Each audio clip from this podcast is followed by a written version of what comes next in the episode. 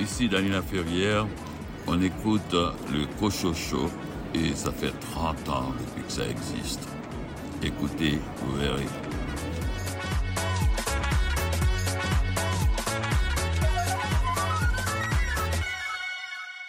Bien le bonjour tout le monde, ici René Cochot, toujours aussi heureux d'être aux commandes de cette émission littéraire. Au sommaire cette semaine, entrevue avec Frédéric Bouchard à propos de son livre Ici la Terre, 10 aventures qui ont changé notre image du monde, paru aux éditions Multimonde.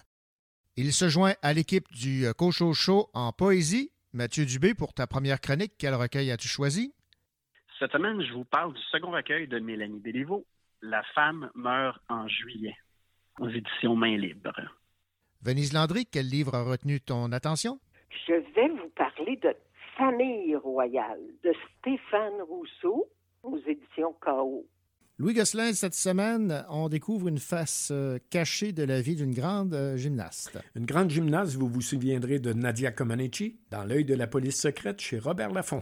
Richard Mignot, quelle est ta sélection pour cette semaine? Je vous parle d'un roman de l'autrice Suzanne Mire avec le titre un peu particulier qui pourrait vous intégrer, Le Sanatorium des écrivains. Raphaël Béadan, tu as lu un recueil de nouvelles. Oui, cette semaine, je vais parler du collectif de science-fiction Apocalypse Nord, paru aux éditions Les Six Brumes. Également au programme, les nouveautés littéraires chez VLB, Boréal, Héliotrope, La Peuplade et à lire. Bienvenue au Cochocho.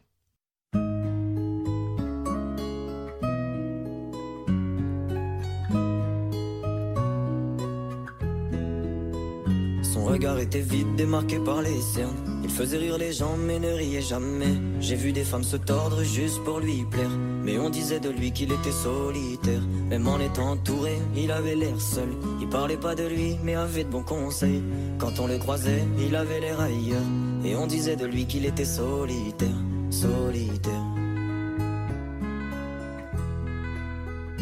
Solitaire. Et quand on lui demandait, il disait je vais bien, je vais bien, je vais bien. Quand les gens le jugeaient, il disait c'est rien, c'est rien, c'est rien. Et quand on lui demandait, il disait je vais bien, je vais bien, je vais bien. As-tu été heureux? Il disait c'est loin, c'est loin, c'est loin.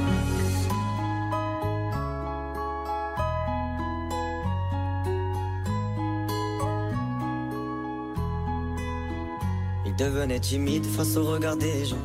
Il avait l'air aigri, à la fois attachant. On le trouvait discret, on le trouvait distant. Mais on sentait un vide quand il était absent. De toute façon, on finit seul, c'est ce qu'il disait souvent. Il se méfiait de tout et quitte à faire semblant. J'ai vu des femmes courir pour avoir de son temps. Les promesses qu'on lui faisait, pour lui c'était que du vent. Et quand on lui demandait, il disait je vais bien, je vais bien, je vais bien.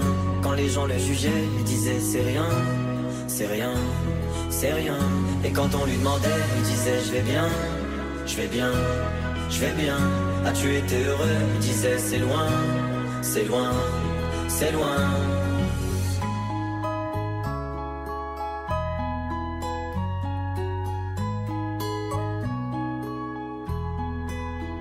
On avait beau l'attendre, il ne venait pas.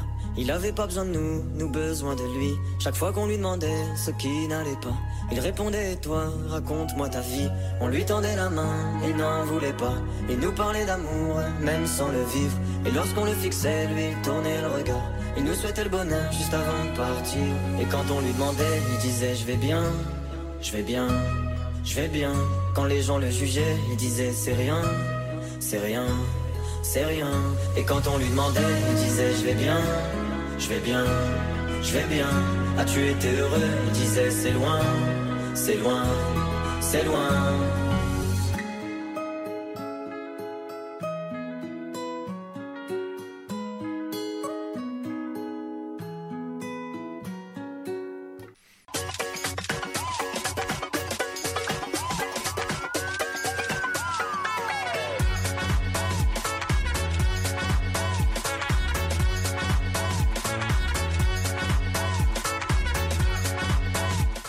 Sur les nouveautés littéraires.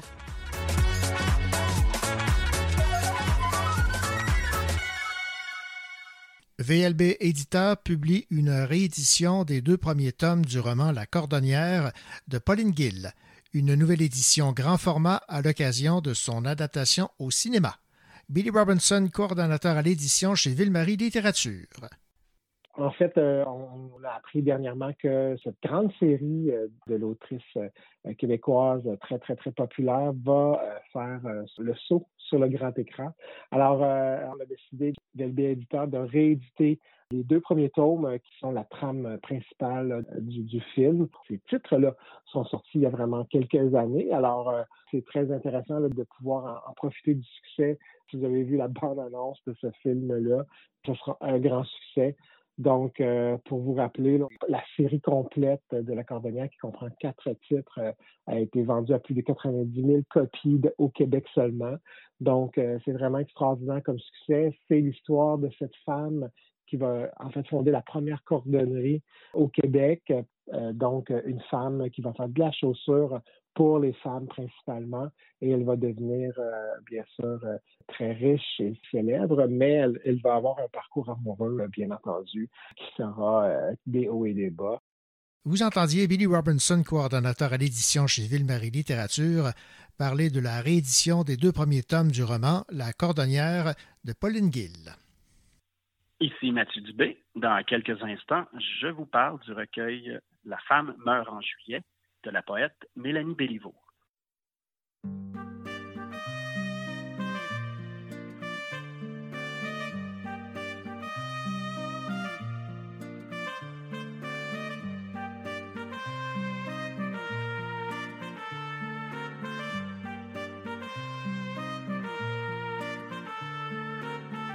J'ai arpenté les rues sans savoir où aller. Je n'avais pas une thune, en fait j'étais condamné. Lui blanchi, des noirs, difficile de rêver.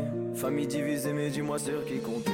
Maman pleurait se cache pour ne pas nous alerter. Enfermé dans un monde sans pouvoir s'aérer. J'ai pris mes valises, oui j'en suis désolé. Aujourd'hui tout ce que j'ai, non je ne l'ai pas volé. Non je ne l'ai pas volé. Rien ne s'efface. Tu as ta place auprès de moi, devant cette glace. Je me lasse, sans ton visage, tu n'es plus là. Je voulais juste avancer,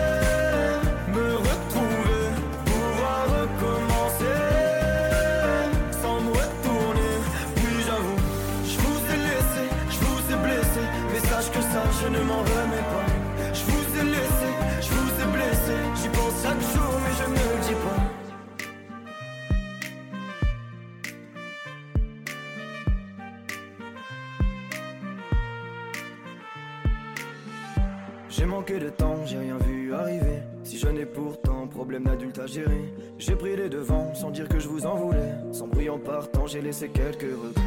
J'ai toujours pris sur moi, je suis resté en retrait. Très peu de souvenirs, juste quelques portraits. Je me suis construit tout seul, non personne m'a aidé. Et aujourd'hui, ce que j'ai, non, je ne l'ai pas volé. Non, je ne l'ai pas volé. Et le temps passe, rien ne s'efface. Tu as ta place auprès de moi, devant cette glace. Je me lasse, sans ton visage, tu n'es plus là. Je voulais juste avancer, me retrouver, pouvoir recommencer. Sans me retourner, puis j'avoue, je vous ai laissé, je vous ai blessé. Mais sache que ça, je ne m'en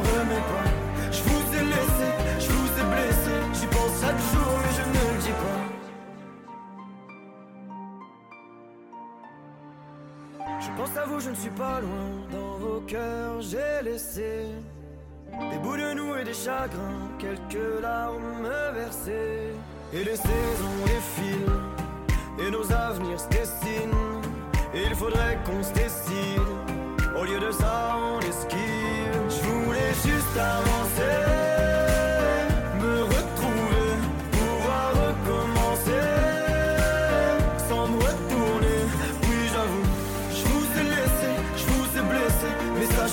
Je ne m'en remets pas.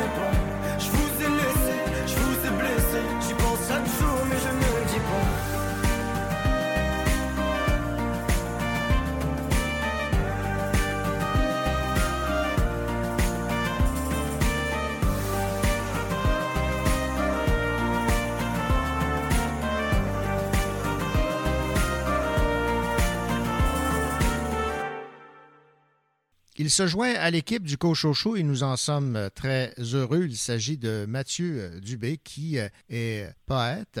Bonjour Mathieu. Bonjour René. Mathieu, on est très content de te savoir dans l'équipe parce que la poésie est de plus en plus populaire. Le nombre de recueils explose depuis euh, au moins quelques années et euh, c'est signe que la poésie intéresse les gens et euh, qui de mieux placé qu'un poète lui-même pour nous lire des, recueils de poésie. Et comme premier recueil, Mathieu, tu as choisi une autrice de Sherbrooke, Mélanie Béliveau. Aux éditions Main Libre, elle signe un recueil qui a pour titre La femme meurt en juillet. Alors, c'est le, recueil dont tu as choisi de nous parler cette semaine. Peut-être dans un premier temps, euh, nous rappeler qui est Mélanie Béliveau? Oui, ben Mélanie Béliveau, c'est une femme qui porte plusieurs chapeaux. D'abord, elle est euh, médecin de famille, euh, médecin accoucheuse, mère de quatre enfants, poète aussi, comme tu disais. Elle a publié un premier recueil en 2021, Dans le ventre du vent, aux Écrits des Forges, un recueil qui a été salué d'ailleurs.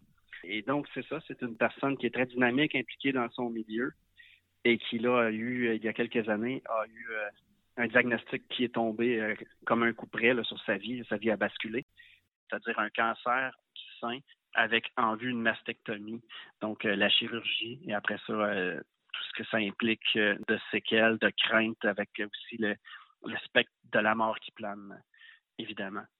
Et donc, c'est un recueil de ce que je comprends pour l'avoir euh, entendu en entrevue euh, ailleurs. C'est euh, à la suite vraiment du congé définitif de l'hôpital où là, elle, a fondu en larmes. Quand finalement elle est arrivée à la maison et que les traitements étaient terminés, on lui dit finalement, ben voilà, tu es libre de vivre et d'aimer à nouveau. La vie continue. C'est vraiment là où l'écriture de ce recueil-là s'est imposée. Et le recueil est divisé en sections qui, dans le fond, retracent le parcours médical avec la froideur un peu clinique des termes. L'anesthésie générale, la mastectomie totale radicale, ensuite la salle de réveil après l'opération, le retrait des pansements, tout ça, et tout le cheminement post-opératoire en prévision d'un congé temporaire, puis du congé définitif finalement. Et à la froideur clinique un peu de ces termes-là qui divisent le, le recueil et qui aussi euh, des termes cliniques qui vont émailler le texte.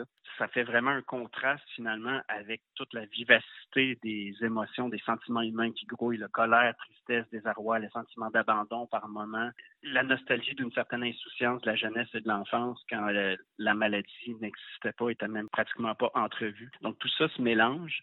Donc on va suivre ce parcours-là. Euh, ces épreuves-là contre la maladie, avec tous les doutes que ça implique, toute la peur, et ça va culminer à la fin vers vraiment la volonté de se relever, d'embrasser à nouveau la vie, de reconquérir sa féminité, son désir, euh, finalement le choix délibéré de la vie qui va être fait au terme du recueil.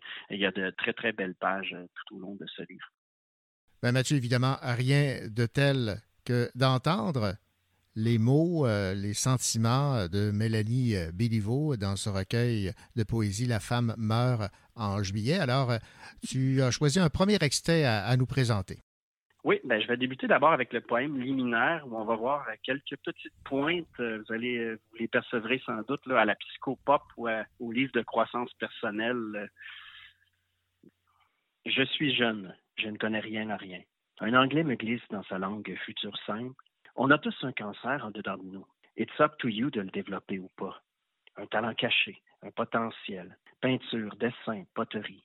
L'humanité te laissera tomber dans la brisure de l'aube. Ce ne sera pas toujours sur tes pattes. Un deuxième maintenant, Mathieu. Oui, le deuxième, en fait, c'est euh, on constate qu'il y a des liens qui se sont noués avec une de ses sœurs de combat, comme elle les désigne dans les remerciements, donc une autre patiente euh, avec qui elle, elle noue des liens à fraternise. Un poème, je dirais, de sororité. Alors, ça va comme suit. Mon Amazon a donné ses formes à la science. Deux poches évidées, trônant sur un thorax vacant, rappel des morceaux manquants. Moi, je compte mes côtes en polaroid souvenirs. On s'est montré nos coutures, l'une et l'autre et moi. On s'est dévoilé nos cicatrices, raconté une histoire. La première était trop courte, on ne la voyait pas. La seconde, immense. Sourire de Joker d'un océan à l'autre. La dernière était juste comme il faut. Boucle d'or mourut. Ces histoires ne finissent jamais bien. Des mots qui marquent. Euh, tu me disais que tu avais peut-être deux autres petits extraits qui permettent de mettre en, lumière la, plume de Mélanie Béliveau. Parlant de mots qui marquent, puisqu'elle est elle-même médecin, vous allez voir les saillies d'humour qui, ici et là, parfois, viennent éclairer la noirceur du propos et la dureté du propos par moment. Duodéno-pancréatectomie, synonyme cochonnerie, communément appelé fin d'un monde. Mettre enfin ça dans un Scrabble. Une chance sur cinq de gagner 50 points. On s'en reparle dans deux ans au champ de tir. Deux petits extraits pour terminer de la section congé définitif, où on voit vraiment une ouverture vers la réappropriation du corps, du désir, de l'amour, où finalement la poète s'autorise le droit d'aimer et fait le choix délibéré de l'espoir pour la suite. Chaque jour, une lettre s'éternise sur ma cuisse contre ton affolement, quelque chose entre mes seins, mes jambes, tes lèvres, ta langue, et toujours les yeux pour finir ou commencer. Quelque chose d'autre ailleurs, sur le corps, dans le corps, baptise une ruelle qui se creuse dans ton ventre jusqu'à ton sexe, y disparaître, rougir sans te voir. J'écris sans me lire, mais toi je te lis, te reconnais complètement. Un pont sans parapet que j'aurais enjambé toute ma vie, te laissant admirer mon antre secrète où s'ouvrent toutes les poitrines. Partout sur moi, ta peau amoureuse embrasse mes cicatrices, mes artères corrompues. Nos muscles se couchent et se relèvent ensemble, séparés par un mot de sept lettres que je refuse. Quand les lendemains redeviennent rumeurs de ruelles, l'épiderme creuse des notes de musique, notre calvaire se tait un peu. Ta douceur de macadam me fera l'amour trois jours durant. Ensuite, si je meurs, tes bras me porteront en terre, tout près d'une rue à neuf lettres. À l'entrée du paradis, un portier obèse nous ouvrira, nous deux, avec toute notre correspondance. Est-ce qu'on pourrait euh, résumer, euh, Mathieu, ce recueil de poésie, La femme meurt en juillet, comme le chemin de croix, mais avec une renaissance à la fin? Oh oui, tout à fait. C'est vraiment le parcours d'une femme qui va se reconstruire physiquement, mais par là psychologiquement aussi, et qui, après les doutes, euh, forcément dans une épreuve semblable, qui peuvent être, être. Même la, question est soulevée à un moment donné, est-ce que je veux vraiment guérir? Mais oui, le choix est fait à la fin délibéré de basculer du côté de la vie, d'embrasser la vie et finalement d'aller de l'avant. Oui, on peut parler tout à fait d'une renaissance, euh, et c'est d'ailleurs dans ces mots-là qu'elle l'évoque euh, au terme de son recueil. Là de petite mort se délester d'une part de soi pour finalement mieux renaître à la vie. Wow. Ben voilà, donc euh, merci à Mathieu de nous avoir parlé de ce recueil de poésie publié aux éditions Main libre de Mélanie Béliveau. La femme meurt en juillet. Merci. Ça fait plaisir. Ici Venise Landry. J'ai hâte de vous parler de famille royale. J'ai pas dit la famille, mais famille royale car c'est celle de Stéphane Rousseau.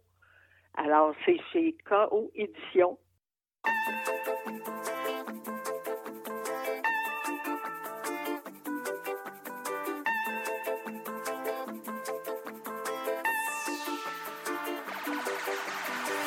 Qui est vrai, je sais pas, ça répond plus hôtel, ouais. Amitié, bizarre, amour conditionnel.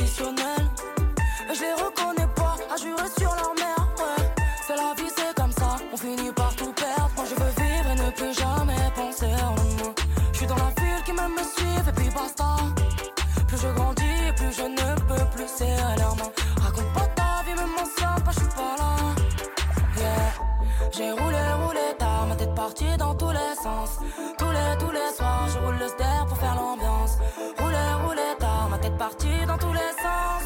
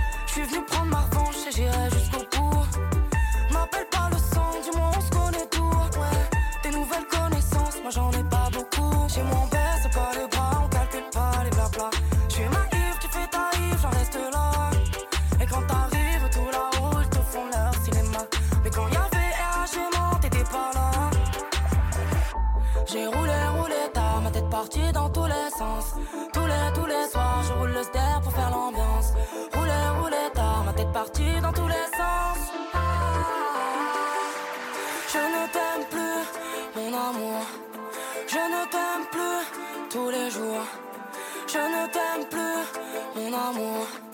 Je ne t'aime plus tous les jours. Et tous les jours, je compte ceux qui manquent à l'appel. Ne me demande pas de pardonner, je t'ai oublié. J'ai pris la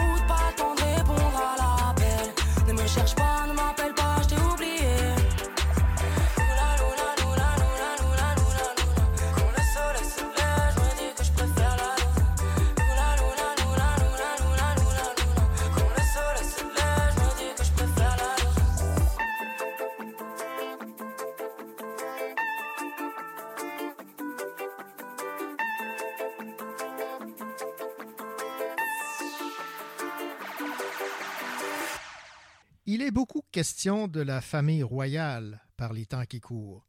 Mais la famille royale dont nous allons parler, elle est de Stéphane Rousseau. Bonjour Venise. Bonjour, René.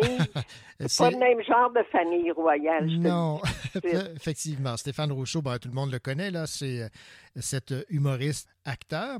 Et euh, en fait, le titre de son livre, c'est Famille royale, avec une préface de France Baudouin. Alors, qu'est-ce qui fait, euh, Venise, que tu t'es intéressé à, à cet ouvrage?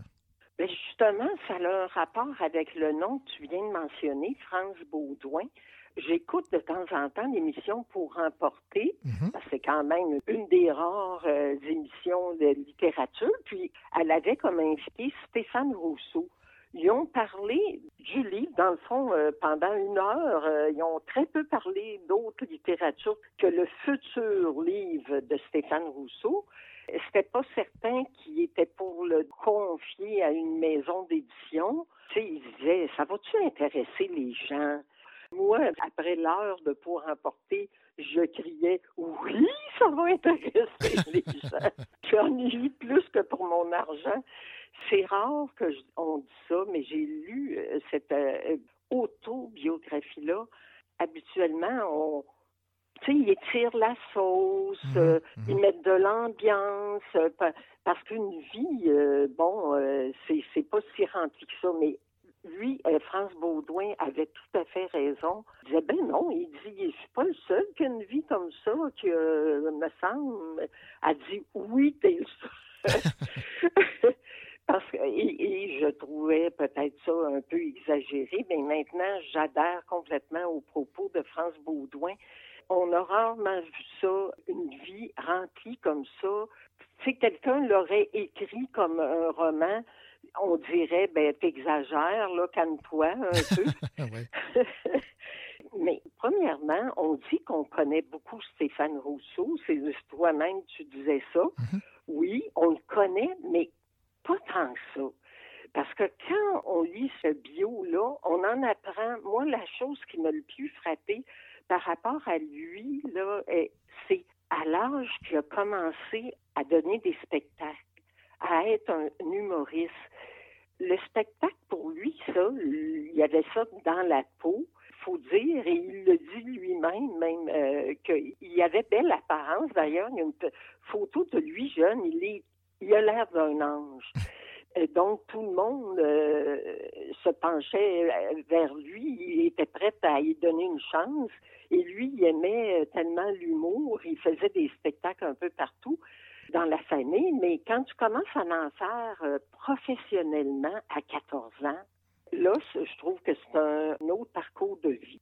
Son père a une grande importance dans tout ça parce que c'est sûr que quand tu commences à être humoriste, j'ose mettre l'humoriste en guillemets tellement c'est jeune, là, 14 ans, mais son père euh, veillait sur lui, lui donnait beaucoup de latitude. Alors, quand il a commencé d'ailleurs à faire de l'argent, parce que ça fonctionnait, son affaire, puis qu'à un moment donné, il a étalé euh, tout l'argent d'une soirée seulement sur la table.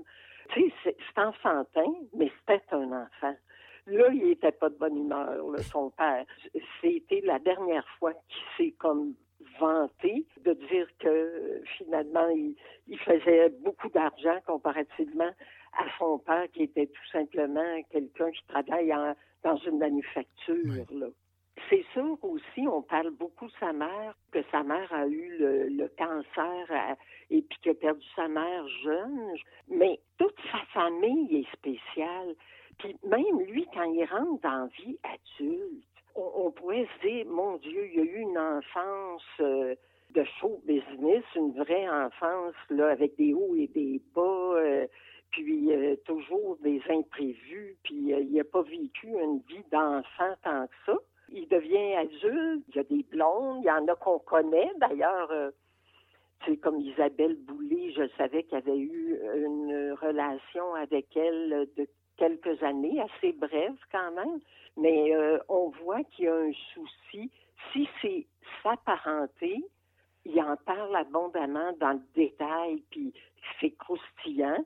Euh, il fait pas exprès. euh, il n'y a pas besoin d'avoir d'imagination avec une vie comme ça. il y avait juste à, à relater. Mais il sait mettre ça sur le côté humour. Là, je dois avouer que pour sa forme, j'ai eu l'impression parfois d'assister à un spectacle d'humour. Parce que l'humoriste n'est n'est pas loin là.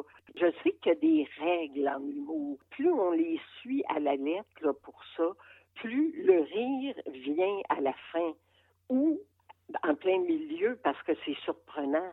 Mais je vous dirais que c'est la première fois que je lis un professionnel de l'humour et ça paraît, puis ça, euh, c'est un plus pour le livre, à mon avis, parce que comme c'est très euh, fragmenté, moi, les livres fragmentés, habituellement, ma mémoire a de la difficulté. J'ai de la difficulté à faire des liens. Pour moi, fragmenté, c'est plus difficile comme lecture. Tandis que là, c'est fragmenté et j'ai eu aucune difficulté de me rappeler. Il y a un fil conducteur, la chronologie est là, on sait où est-ce qu'on s'en va, on n'est pas mélangé. J'ai trouvé ça très ordonné. D'après moi, il y a déjà un talent de conteur, ça c'est évident, mais on ne sait jamais par écrit qu'est-ce que ça va donner, mais ça en donne un produit euh, fini très intéressant qui coule. Ça coule, puis on ne s'ennuie pas une seconde. C'est les péripéties sans arrêt de toute sa famille. On dirait qu'ils ont un gène pas comme les autres dans cette famille-là pour, euh, pour être aussi surprenants dans leurs décisions. euh, parce que c'est sûr, hein, tout vient de là, hein, dans la vie, les décisions qu'on prend. C'est assez palpitant. Alors, un livre palpitant, La famille royale. Merci, Venise. Bienvenue, René. Honneur, respect, ici Joujou Turenne, ami du vent. Vous écoutez l'émission littéraire, le Cochocho.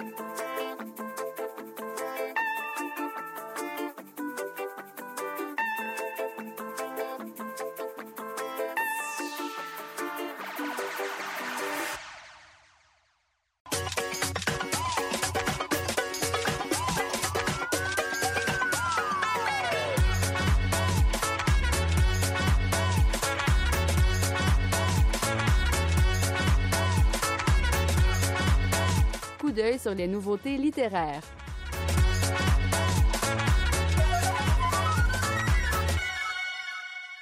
Après 30 années passées au Canada, un homme revient dans sa ville natale en Hongrie.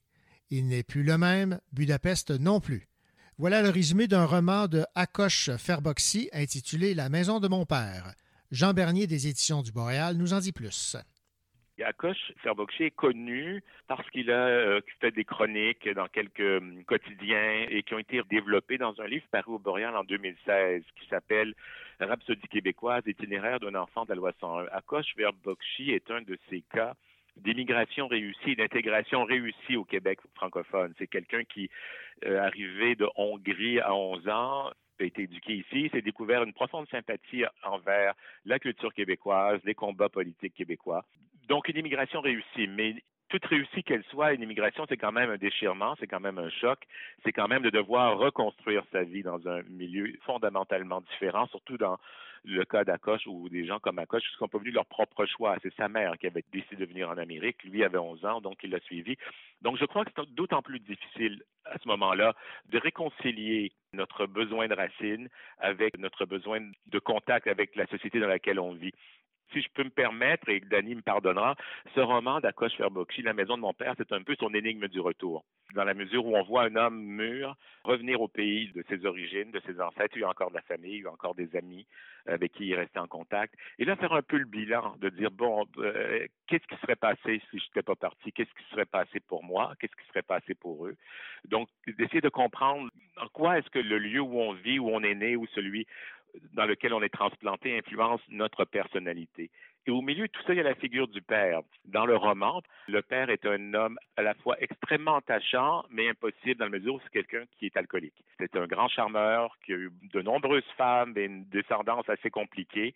Et le narrateur fait le décompte puis dans toute sa vie, il l'a peut-être vu une cinquantaine de fois. Là. Donc, euh, c'est pas un père très présent, mais néanmoins, le roman nous amène à nous poser la question c'est quoi être un père? Est-ce que c'est une question de, de qualité d'amour? Est-ce que c'est une absence? Est-ce que c'est une présence? Qu'est-ce qui fait un bon père? Qu'est-ce qui fait un père épouvantable? Tout le long de son périple en Hongrie, le narrateur fait le tour des gens qui ont connu son père et essaie de se réconcilier avec ce qu'il voit comme un rendez-vous manqué, mais en même temps une figure aussi euh, important dans notre vie qu'un père ou une mère, est-ce qu'on est toujours juste ou équitable envers eux? Est-ce qu'on n'a pas toujours des attentes démesurées? Ou est-ce qu'eux n'ont pas des responsabilités immenses envers nous? Donc, c'est une très, très jolie façon, très fine manière d'explorer ces liens paternité, maternité, enfance et surtout qu'est-ce qu'on doit au lieu d'où on vient et qu'est-ce qu'on doit au lieu où on vit et comment réconcilier les deux? On, on sent un matériau autobiographique, mais à coche, Verbokshi s'est donné les moyens du roman pour explorer toutes ces questions dans toute leur complexité. Et c'est également un voyage à, à Budapest assez fascinant dans ce, ce, pays, bien sûr au milieu de l'Europe, mais avec ce passé euh, communiste soviétique qui, qui l'a beaucoup marqué, qui a essayé également, c'est un pays qui essaie toujours de revenir à son centre culturel et identitaire dans une Europe quand même très différente. Ils sont pas slaves, les Hongrois, là, ils sont ils sont ils sont hongrois, qui est une qui est une manière très très spécifique d'être au monde. Donc un très beau livre sur l'exil, sur les origines, sur le retour. Vous venez d'entendre Jean Bernier des éditions du Boréal parler du roman La maison de mon père de Akosh Ferboxy. Y a pas d'intro? Ok. L'histoire commencera par elle, à la plage ou dans un bar autour d'un cocktail. Le soleil se couche quand elle se réveille. Si l'histoire se finit bien, dis-toi que tu rêvais. Car le temps d'un soir, Mélina sans la scène, ni trop ni pas assez. Car sinon c'est la sang, un début sans la suite. Mélina prend la fuite. Tu dis que c'est mort, moi j'ai affaire à suivre. Je me balade dans la rue, je fais des petits pas de danse. Tu peux mettre dans l'oreille, je ne te raconte pas le dose. Droite, gauche, je fais délirer les gens. Ce petit air d'été ne fait que me rappeler le jour où j'ai pu rencontrer Mélina. Sur une plage en mimé, j'ai perdu mes mots alors je me suis mis à mimer. Tout le monde lui c'était Linda, donc je faisais mine de chanter cette mélodie.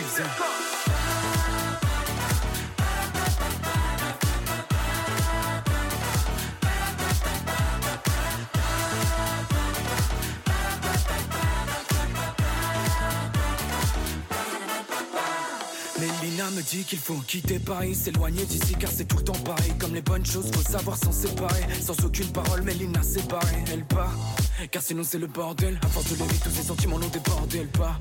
Plus personne ne peut la berner. Si tu fous la merde dans sa vie, tu finis au bordel. Panama, Toulouse, Mélina, Randango, tous les mecs qui pourraient donner tout l'or qu'il faudrait pour l'avoir tous les soirs danser dans sa robe moulée. Qui rendrait tout amoureux. Un regard t'es chamboulé quand elle te parle, t'es amoureux. Mais Mélina est saoulée par tous ces gars qui la collaient. Ils se sont bien trop attachés, ils l'ont touché, ils ont coulé. Mélina est en colère, donc elle part se la couler. Tous, elle oublie tout et elle bouge sur merde.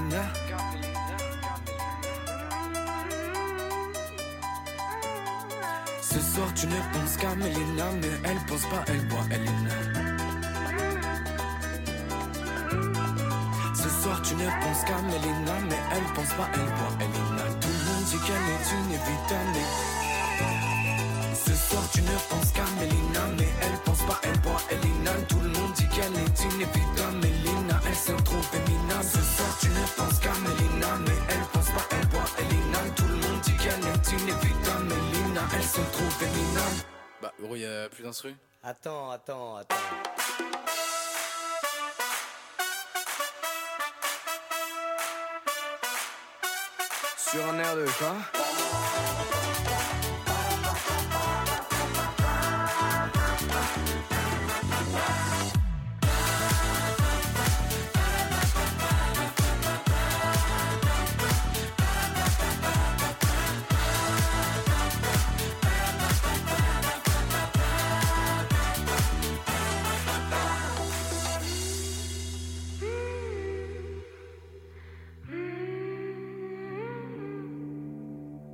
temps passe, les gens s'en vont, le temps presse, les jours s'allongent, ouais, le temps passe, cette fille s'en va, faut qu'on fasse, chacun sa vie.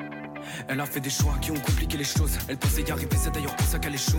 Elle a fait la chieuse car c'est le plus alléchant. En deux temps, trois mouvements, Mélina s'est vite fait lâcher. Et je sais, c'est pas la fin que t'attendais. Mais Mélina est tombée dans les pièges qu'on tendait. Tant d'amour, tant de haine, vous ne serez pas attendés. Mais tu penses à elle à chaque fois que t'entendais.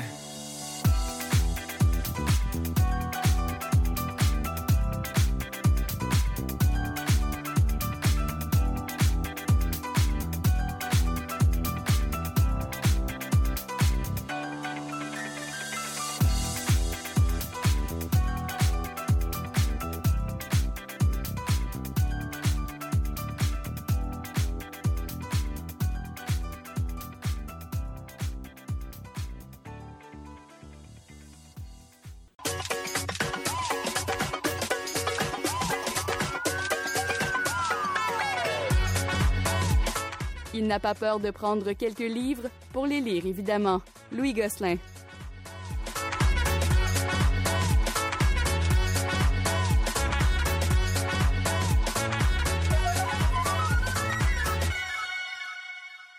Bonjour Louis. Bonjour René. Louis, j'imagine que tu te rappelles encore 1976, les Jeux olympiques et la reine des Jeux.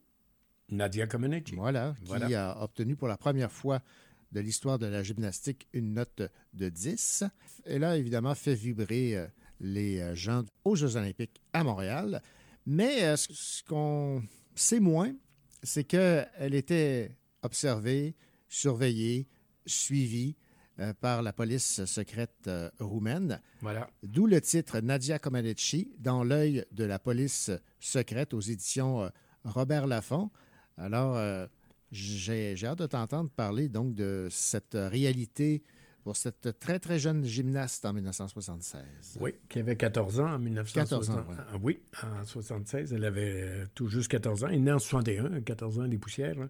Et euh, je parle d'enquête, c'est vraiment une enquête journalistique parce que euh, l'auteur, qui est historien et chercheur, a fouillé les archives du régime roumain Ah, quand même. de Ceausescu et nous raconte avec beaucoup de détails la vie de Nadia Comaneci de ses débuts en gym à 6 ans jusqu'à sa fuite de la Roumanie en 89. Elle avait alors 28 ans. Pour nous, Nadia, ben, c'est la fée de Montréal. euh, trois médailles d'or, la première note parfaite de 10 au tableau, des images inoubliables. Ce qu'on lit dans le livre, c'est à quel point Nadia a souffert pendant toutes ces années qui ont suivi Montréal. Parce que quand elle est revenue en Roumanie, bon, d'abord, les Jeux de 76, elle a performé au championnat du monde en 75, l'année précédente.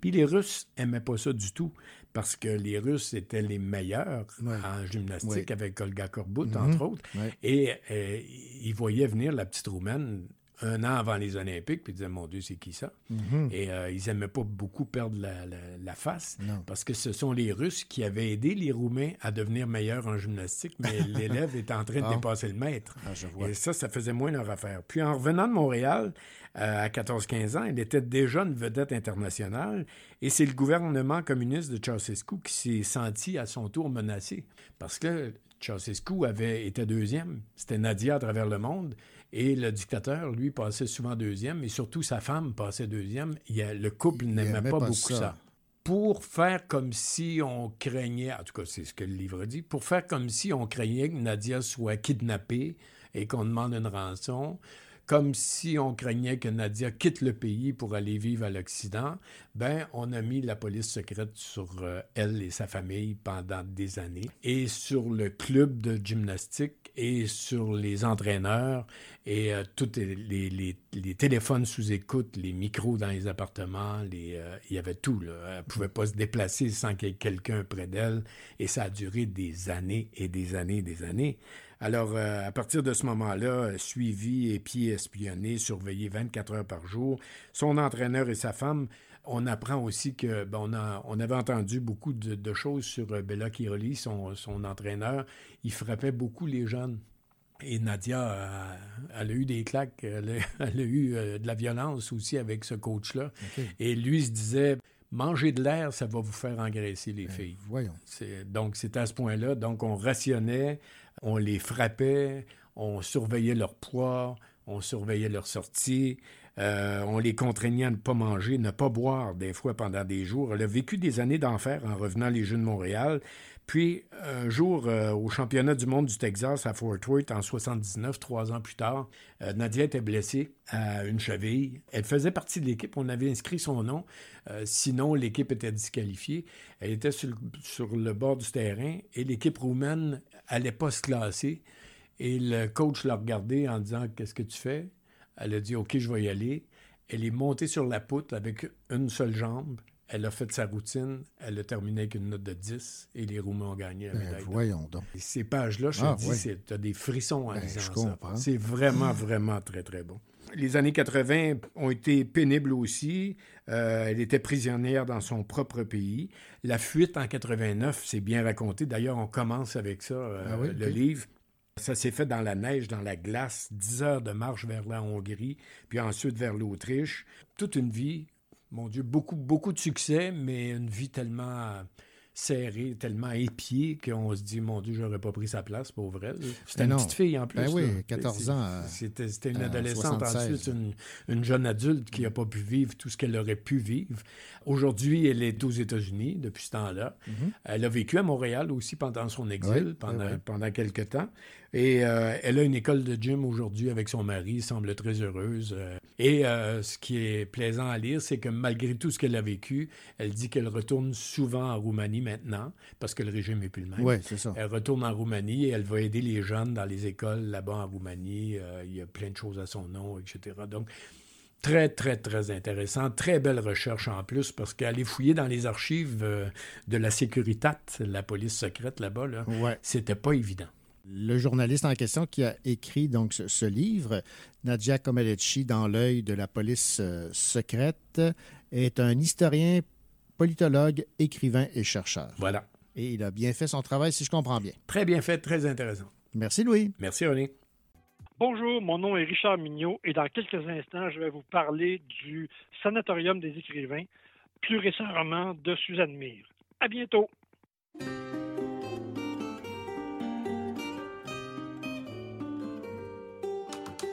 Ces matins-là sont trop pénibles. Quand même dehors le temps est gris. Et d'ailleurs dedans aussi, y a les jours sans, les jours avec, ce sera sans, je te le parie. Y a mon caca qui a mal fini. Je vais devoir frotter une heure et demie. Et puis je m'emmerde, ça n'arrange rien. Et comme on dit, le malheur des uns, chacun sa merde, oui j'ai compris.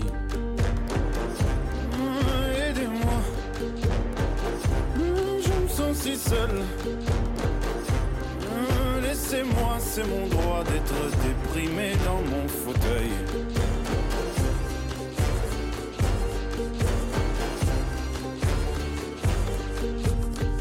Encore une bonne journée de merde. Comme une journée de confinement. Comme une journée d'anniversaire, passer la barre des 35 ans, franchement, à quoi ça sert? Un peu comme moi, tout le monde s'en fout. Quand je serai plus là, est-ce qu'ils seront tristes? Remplis mon verre jusqu'au bout, parce qu'il est à moitié vide, pessimiste, pas du tout.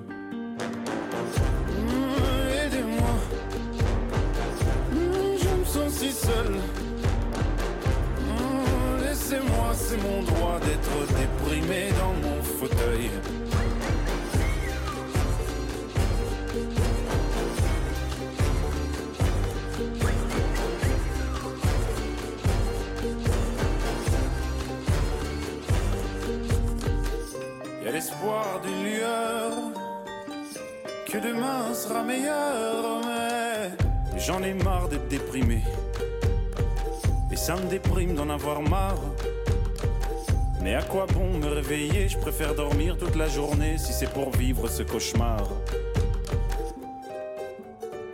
Mais pourquoi j'ai plus de peine que les autres alors que les autres n'ont aucun problème? D'ailleurs, est-ce que tout ça c'est pas de leur faute? À ces égoïstes au bonheur obscène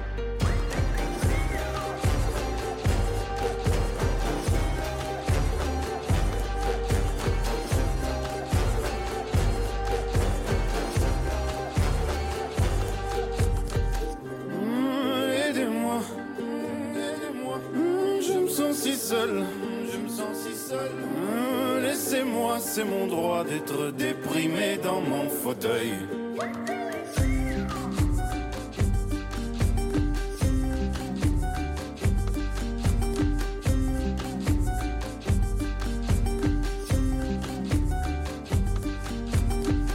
Y a l'espoir d'une lueur que demain sera meilleur,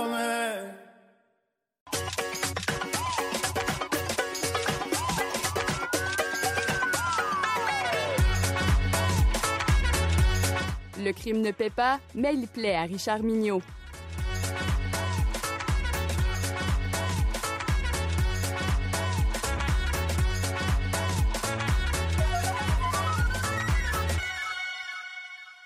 Eh Bien le bonjour, Richard. Bonjour René, ça va bien? Ben, ça va très bien. J'espère que ça va bien parce que je t'invite à venir visiter le Sanatorium des écrivains. Oh, d'accord. C'est le titre du roman de Suzanne Mire, le dernier roman de Suzanne Mire, qui euh, nous invite un peu à regarder euh, les problématiques des écrivains qui vivent le problème de la page blanche. Comme lecteur, j'aime bien retrouver certains auteurs avec qui je me sens confortable. Je connais et j'apprécie leurs personnages récurrents. J'aime me retrouver dans leur ville de prédilection et j'appréhende avec plaisir leur style, leur thématique. J'aime commencer un mot de Graham de Christine Bourrier en sachant que je vais aller marcher dans Québec puis je vais assister à un repas regroupant une partie de sa famille. Ou encore un Brunetti de Donna Leon avec Venise comme personnage important. Mais comme aussi je jubile un peu en ouvrant une enquête de Montalbano ou de Valender pour retrouver leur langue, leurs réflexions et leurs habitudes de vie. J'anticipe le plaisir et je suis rarement déçu. Mais avec certains auteurs, c'est tout le contraire. Je ressens le même plaisir à me laisser surprendre par de l'inattendu, de l'imprévu, de l'aventure littéraire. Je prends un exemple, Hillary, elle est un de ceux-là. Patrick Sénécal aussi. Martine Desjardins est passée maître de cet art de la surprise littéraire. On commence l'histoire avec une vague idée du contenu, lue sur la quatrième de couverture et en ayant comme seule attente de nous faire surprendre par l'imprévu. Cette longue introduction peut vous amener à Suzanne Mire, qui est une autre écrivaine qui, de livre en livre, vogue sur des eaux inconnues, nous transporte ailleurs et nous réserve toujours quelques surprises. Le Sanatorium des écrivains, son dernier roman, était un autre exemple de sa créativité et de l'imagination débridée de cette auteure polyvalente. Excellente nouvelliste, avec ce dernier roman, elle nous prouve qu'elle devient une romancière de plus en plus assurée. Entrons avec plaisir dans ce sanatorium des écrivains, ce bizarre endroit où les auteurs en panne viennent se ressourcer et vaincre le syndrome de la page blanche, très blanche ou très très noire. Christian Granger, le personnage principal, a connu un succès relatif avec son premier roman. Un succès d'estime et un petit peu de vente, un peu écorché par le chroniqueur le plus craint de la planète journalistique. Mais quand même, il a été publié. Après ce succès mitigé, vient la pression du deuxième roman. Largué par sa copine, seul dans son appartement, il est incapable de pondre une première phrase. Et quand je dis pondre, lui-même réagit à ce terme et il dit, et je cite, Je déteste ce terme, comme si j'étais une poule érudite qui chaque jour pouvait féconder un mot qui vaille la peine d'être couvé, écrit et conservé. Je ne sais pas, mais moi, j'entends déjà la voix de Suzanne Mire me dire ça et me le faire dans un sourire très coquin. Et un matin, en jetant un œil distrait sur le journal, il découvre l'annonce qui vante les vertus d'un sanatorium pour des écrivains en panne d'inspiration. Malgré la bizarrerie de la chose, il s'y inscrit après un échange assez étrange avec la réceptionniste de l'endroit. Cette discussion ne sera pas la dernière surprise et la dernière étrangeté qu'il va vivre. Arrivé sur place, il est étonné par l'allure. Excusez-moi d'inventer un mot, là, mais il est étonné par l'allure draculéenne du château. Les jardins sont du même acabit et l'atmosphère se dégageant de l'ensemble est sinistrement transylvanienne. L'effet de surprise ne s'arrêtant pas là, à la rencontre des autres auteurs, ce n'est que le début d'un plaisir de lecture jubilatoire. Chaque personnage possède son lot de bizarreries, d'incohérences et d'émotions l'auteur détective sous couverture, le couple en lune de miel, le beau mâle, les deux autrices sur le party, bref, tous les ingrédients sont là pour passer du bon temps avec la plume extravagante de Suzanne Mire. Tout est en place pour une série de meurtres à la Agatha dans un huis clos lancinant. Mais non, pas du tout. C'est mal connaître l'auteur. Il n'y aura pas de meurtre. Ce n'est pas un polar, comme me dit l'auteur dans ses remerciements. Pas de sang ni de crime violent, mais du suspense, il y en a, des mots d'esprit aussi, de la réflexion, une écriture extraordinaire et le style Suzanne une écriture cocktail dînatoire que l'on déguste à petites bouchées en faisant attention de ne pas s'étouffer en riant. Puis, il y a ce bruit, un clavier de machine à écrire que l'on entend à travers le manoir. D'où vient ce bruit? Qui tape à la Remington aujourd'hui et pourquoi? Le sanatorium des écrivains n'est pas un polar, mais il y a un suspense, mais c'est aussi un roman jouissif pour deux raisons. Premièrement, l'imagination de l'auteur est débordante. Réunir une dizaine d'auteurs dans un manoir, leur offrir des séminaires de pop écriture et les laisser se débrouiller avec leurs bébites personnelles, voici un terrain de jeu propice à l'imaginaire de Suzanne Mire. Deuxièmement, quel plaisir de se faire raconter une histoire avec le style imagé et la poésie jubilatoire de l'auteur. Je me plais à imaginer le sourire de Suzanne lorsqu'elle se lance dans de délicieuses digressions ou quand elle écrit des phrases comme celle-ci. Il n'y a rien de tel que de voir quelqu'un de plus mal que soi pour aller mieux. On voit le style. Sans trop me forcer, je pourrais entendre l'auteur parler avec le sourire dans sa voix. Alors, si vous voulez combattre la morosité des mots d'hiver, les soirs qui s'installent déjà à 16 heures et les journées grises et monotones, le sanatorium des écrivains est un remède qui fonctionne à tout coup. Pas en vous y inscrivant comme participant, mais en lisant cette prose remplie de fou rire et de poésie joyeuse, tout en réfléchissant, évidemment, au merveilleux monde des auteurs en panne d'inspiration. Bonne lecture à tout le monde. Ben voilà, alors cette lecture, c'est le Sanatorium des écrivains, Suzanne Mire aux éditions euh, L'instant même.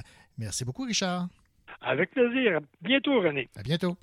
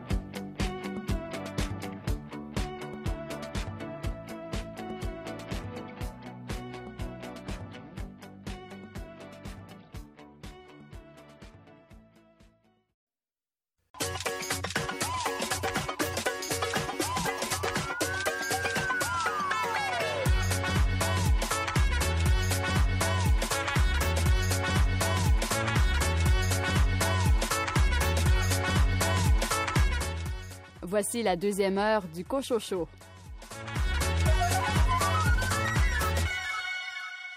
Au sommaire de cette deuxième partie d'émission, une entrevue fort intéressante avec Frédéric Bouchard à propos de son livre Ici la Terre, 10 aventures qui ont changé notre image du monde, paru aux éditions Multimonde.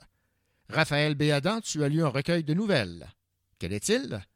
Oui, cette semaine, je vais parler du collectif de science-fiction Apocalypse Nord, paru aux éditions Les Six Brumes. Également au menu, Annie Goulet des éditions Héliotrope présente le roman Domaine Lilium de Michael Bloom. Mylène Bouchard des éditions La Peuplade résume le roman Atlantique Nord de Roman Bladou. Et Iseut Bacon Marcorel des éditions À lire présente le recueil de nouvelles Les passerelles du temps de Daniel Cernine. Bonne deuxième heure.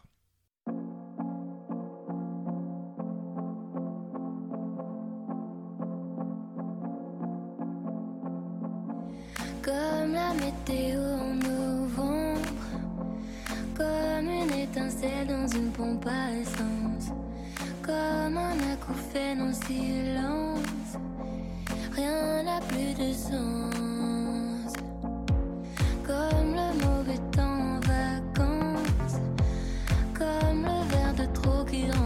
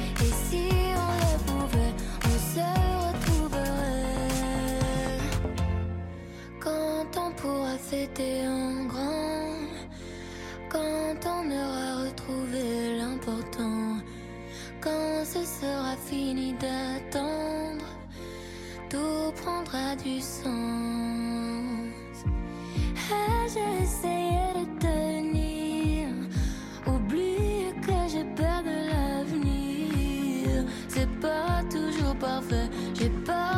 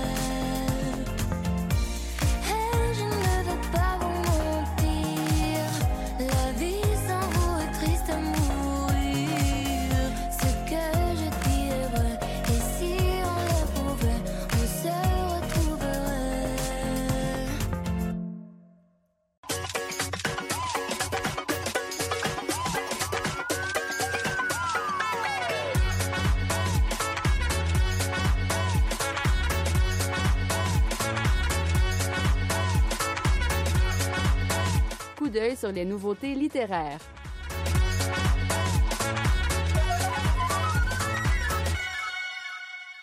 Un roman noir étonnant et habile qui interroge les notions de culpabilité et de réparation. C'est de cette façon que se présente le roman noir de Michael Bloom intitulé Domaine Lilium. Laissons Annie Goulet des éditions Héliotrope nous en dire plus.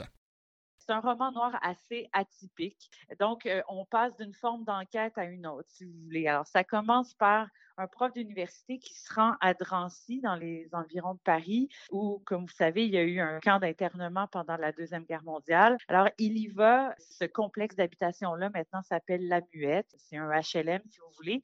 Alors, il s'y rend pour enquêter sur le programme et l'architecture de la muette. Mais il réalise pendant ses recherches que ses grands-parents ont été internés là-bas et ont été, pendant la Deuxième Guerre mondiale, ils ont été internés là-bas, ils ont été torturés là-bas et ils ont été de là envoyés à Auschwitz où ils ont trouvé la mort.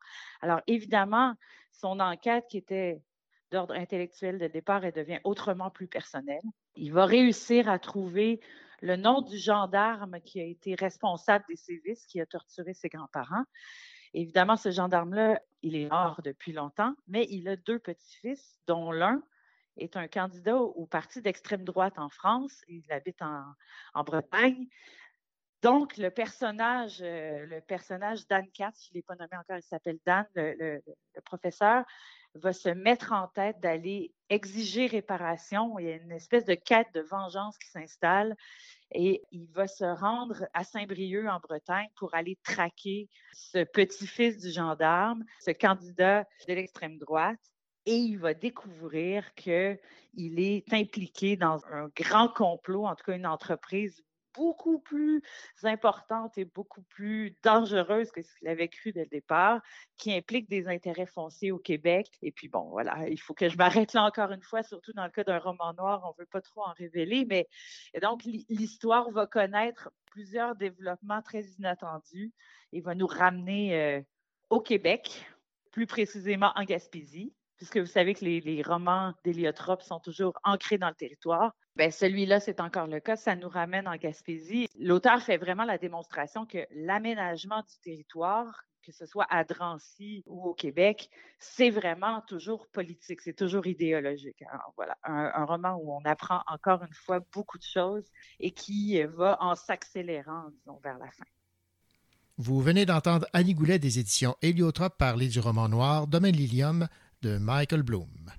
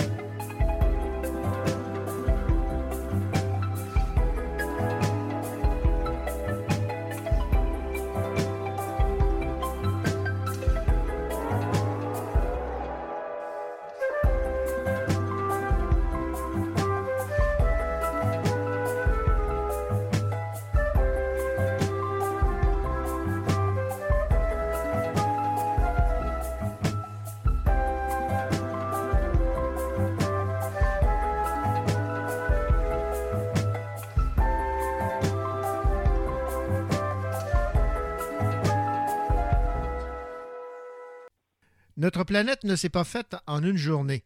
Nous le découvrons grâce à des travaux de recherche effectués par des scientifiques euh, comme Sténon le Bienheureux, James Sutton, Jean-Baptiste Delambre, Marie Curie et plusieurs autres.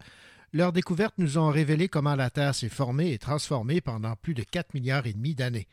C'est ce qui résume un ouvrage de vulgarisation scientifique intitulé Ici la Terre, 10 aventures scientifiques qui ont changé notre image du monde. Son auteur est Frédéric Bouchard, professeur adjoint au département de géomatique appliqué à la faculté de lettres et sciences humaines à l'Université de Sherbrooke. Ce livre est publié aux éditions Multimonde.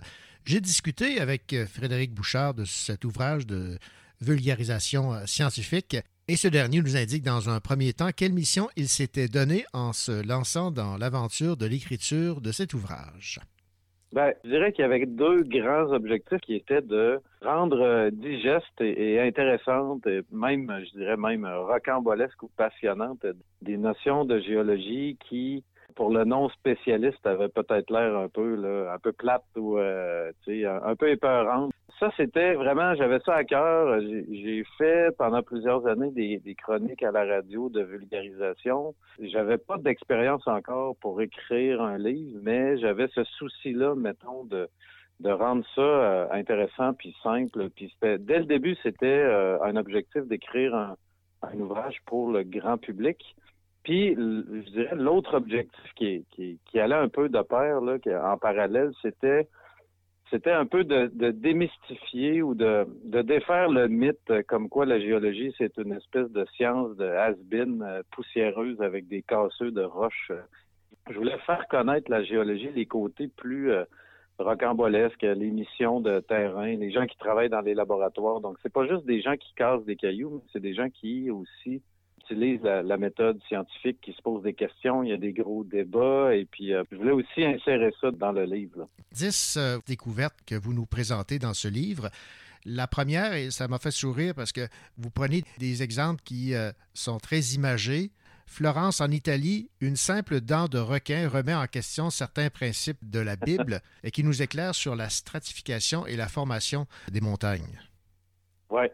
Je pense que c'est euh, Stephen Jay Gould, qui était un grand vulgarisateur aux États-Unis, un paléontologue, qui était vraiment très fort là-dedans. Il a écrit beaucoup, beaucoup de livres en vulgarisation. Puis lui, il disait, le secret en vulgarisation, c'est d'expliquer des phénomènes, on va dire, les grandes questions, mais avec des exemples très concrets, très euh, précis du quotidien. Si vous êtes capable, il disait en gros, si vous êtes capable d'expliquer des phénomènes très complexes, puis des, euh, je sais pas moi, le fonctionnement de l'univers, de la nature, mais en vous ancrant sur un, petit exemple du quotidien très euh, au- auquel les gens peuvent se référer facilement. C'est ça le secret. Puis j'ai essayé, dans le fond, pourquoi la dent de requin, puis le religieux à, travers ça, c'était un peu ma tentative, si on veut, d'expliquer des phénomènes euh, complexes, puis euh, qui se passaient dans la, la Renaissance là, du 17e siècle en, en Italie, mais avec un, un, un objet, si je pourrais dire. Dans le fond, la, la dent de requin là-dedans est presque un personnage euh, en soi. Oui. Puis je voulais un peu il- illustrer les comment euh, à l'époque on, on imaginait que les, les fossiles puissent se former. Puis euh, ce que disait la Bible, ben, c'était en gros que les, les fossiles se formaient directement dans la roche. Ils, ils poussaient ou ils germaient dans la roche. Alors qu'on sait aujourd'hui que c'est pas vrai, mais à l'époque les gens c'est ça à quoi ils, ils croyaient, puis ça a pris quelqu'un comme Sténon pour euh, proposer une idée qui était euh, radicalement différente à l'époque, c'est-à-dire, ben non, les, les fossiles, ce sont des restes euh, d'animaux qui ont vécu ou de végétaux qui ont vécu autrefois, puis qui se sont déposés dans des sédiments qui ont cimenté par la suite. Et c'est à la fin qu'on obtient une roche avec un fossile dedans, mais euh, il proposait vraiment quelque chose qui était à l'encontre de la Bible. Autre euh, chose qui allait à l'encontre euh, de la Bible, l'âge de la Terre. En Écosse, vers la fin du 18e siècle, il y a des scientifiques qui ont découvert que la Terre est beaucoup plus vieille que ce que laisse ou croire Oui. la Bible. Et ça, c'est un autre exemple. Puis je pense que un des apports majeurs de la, science, de la géologie, si on veut, c'est de nous avoir fait comprendre que la, Terre est, tellement vieille, tellement beaucoup, beaucoup, beaucoup plus vieille que notre expérience humaine, puis même l'histoire des, civilisations. Euh, à l'époque, ça disait environ, euh, on pourrait dire environ 6000 ans l'âge de la Terre. On, faisait remonter la, la création finalement allant euh, de mémoire 4, 4004 avant Jésus-Christ. Et euh, à la fin du 18e siècle, des gens comme James euh, Hutton, ça c'est le, sujet du deuxième euh, chapitre, à cette époque-là, on n'avait pas encore de chiffres précis. On ne savait pas si c'était des millions ou des milliards, mais on savait, on se doutait bien, en tout cas, que c'était loin d'être euh, le 6000 ans de, de la Bible. On voyait bien que il y avait des roches d'âge et d'aspect très, très différents qui étaient superposées les unes par-dessus les autres. Donc, on savait qu'il y avait des, des très, très longues périodes de temps, mais on n'était pas encore, encore capable de le démontrer. Puis ça, ça va venir d'ailleurs beaucoup plus tard. Là, il y a, il y a un chapitre là-dessus sur la datation des roches, mais ça, c'est c'est très récent. là. C'est c'est le milieu du 20e siècle qu'on a eu vraiment une idée assez précise là, de l'âge vénérable de la Terre là, à 4,55 milliards d'années. là. Mais dès le 18e siècle, 19e, on savait, là, avec les assemblages de fossiles, les, les paléontologues avaient compris qu'il y avait des, des périodes de temps immenses. Euh, même Darwin, à l'époque, euh, quand il a proposé sa, sa fameuse idée là, de l'évolution des, des espèces par sélection naturelle, il était conscient de ça. Puis c'est, euh, c'était donc dans l'air. C'est juste que ça va prendre un siècle et demi avant qu'on ait un chiffre, mais on, on savait déjà là, que c'était très beaucoup plus vieux que la Bible. Bon, M. Bouchard, autre euh, fait intéressant, on se transporte à Paris pendant la Révolution française. Oui. À cette époque-là, le maître est adopté grâce au travail de deux astronomes qui, pendant sept ans, ont parcouru et mesuré la France du nord au sud. Fallait le faire, là.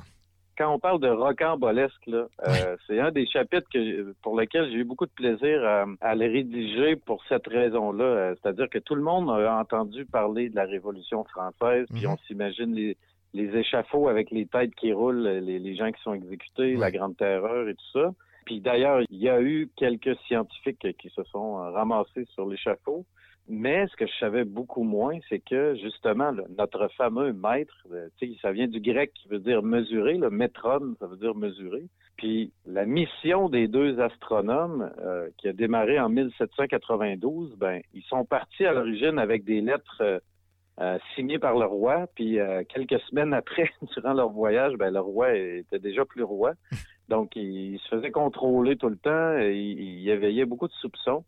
Et au lieu de durer quelques semaines ou quelques mois, ben, le- leur mission de parcourir la France du nord au sud euh, ben, a duré euh, plutôt sept ans. Donc, ça a été extrêmement compliqué dans un contexte, évidemment, de révolution française, de guerre avec les, les pays voisins. Il y avait la guerre avec l'Espagne, la guerre avec l'Angleterre, ou enfin le, le reste de l'Europe, finalement. Et donc, euh, il a fallu qu'ils- que ces deux-là naviguent euh, scientifiquement et politiquement pour arriver à leur fin. Puis ça, ça m'a inspiré beaucoup, cette histoire-là, euh, durant la, Révolution française. Oui, effectivement, c'est très, très fascinant. Pour ceux et celles qui s'inquiètent du réchauffement climatique, deux des découvertes que vous nous livrez dans votre livre. Premièrement, l'explorateur russe Alexander von Minnendorf, qui a découvert en Sibérie le concept du pergélisol. Également, Louis Agassiz, qui a Oui. avancé le concept des grandes glaciations. Si je commence avec euh, von Middendorf sur la Sibérie, Mhm. j'avais l'avantage, j'ai eu la chance de visiter la ville de Yakoutsk, euh, dont, dont il est question dans ce chapitre-là, avec le en Sibérie. J'ai eu la chance d'y aller avant, évidemment, que, que la, la COVID et que la, la situation en Ukraine nous empêche d'y retourner. Ouais. Mais c'est c'était une, une expédition épique euh, du, du 19e siècle. Il faut s'imaginer, là, à l'époque, euh, aujourd'hui, euh, entre euh, Moscou et Yakoutsk, c'est un vol d'environ 8 heures, 7-8 heures de, de vol. On est à- il y a six euh, fuseaux horaires de différence. C'est une fois et demie, là, traverser le Canada d'ouest en est, si on veut.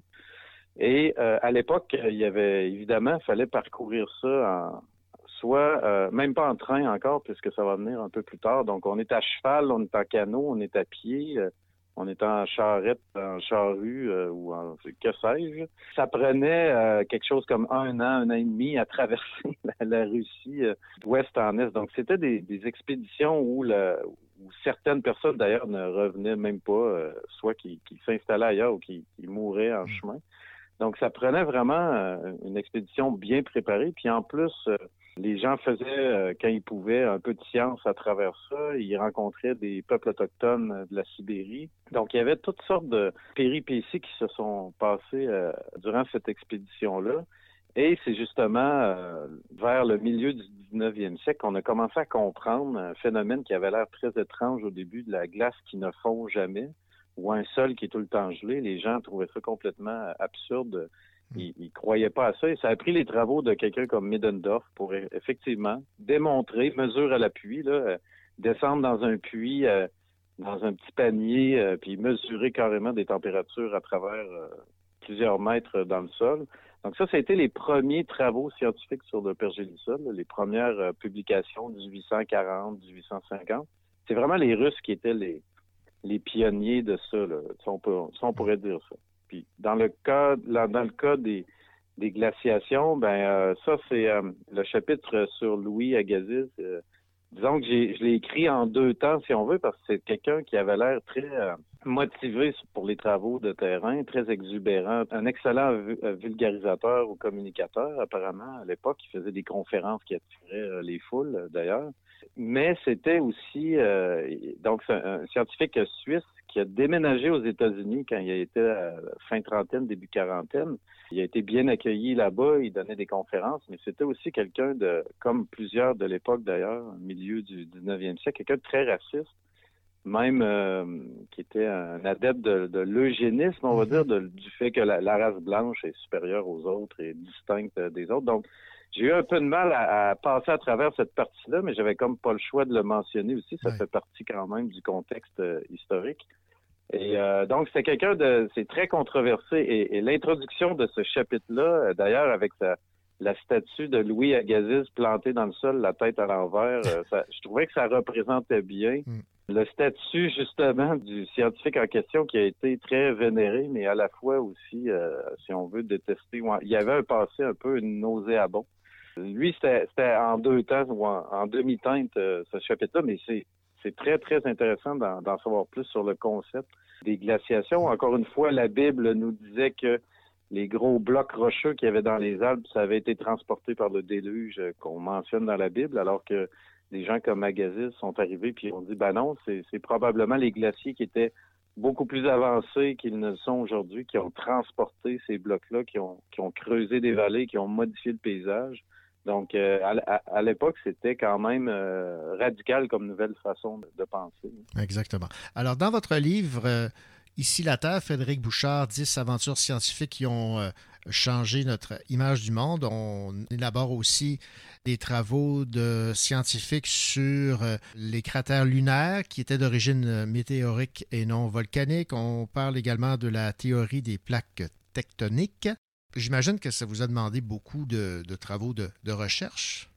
Oui, c'était mon projet, je dirais, euh, top secret, mon, pro- mon petit projet à temps partiel top secret quand j'étais en France de 2018 à, à l'an dernier. J'ai été trois ans en France, puis là-bas, j'avais un poste de chercheur et je, je n'avais pas d'enseignement nécessairement à faire. Donc, euh, puis vu que j'ai toujours aimé euh, enseigner puis vulgariser, ben je me suis démarré un petit projet comme ça et en fait, euh, ben, euh, en 2019-20, ben, en 2020, évidemment, avec le confinement, la pandémie, ça nous a tous un peu affectés dans notre gestion du temps, je dirais, ou dans nos activités sociales.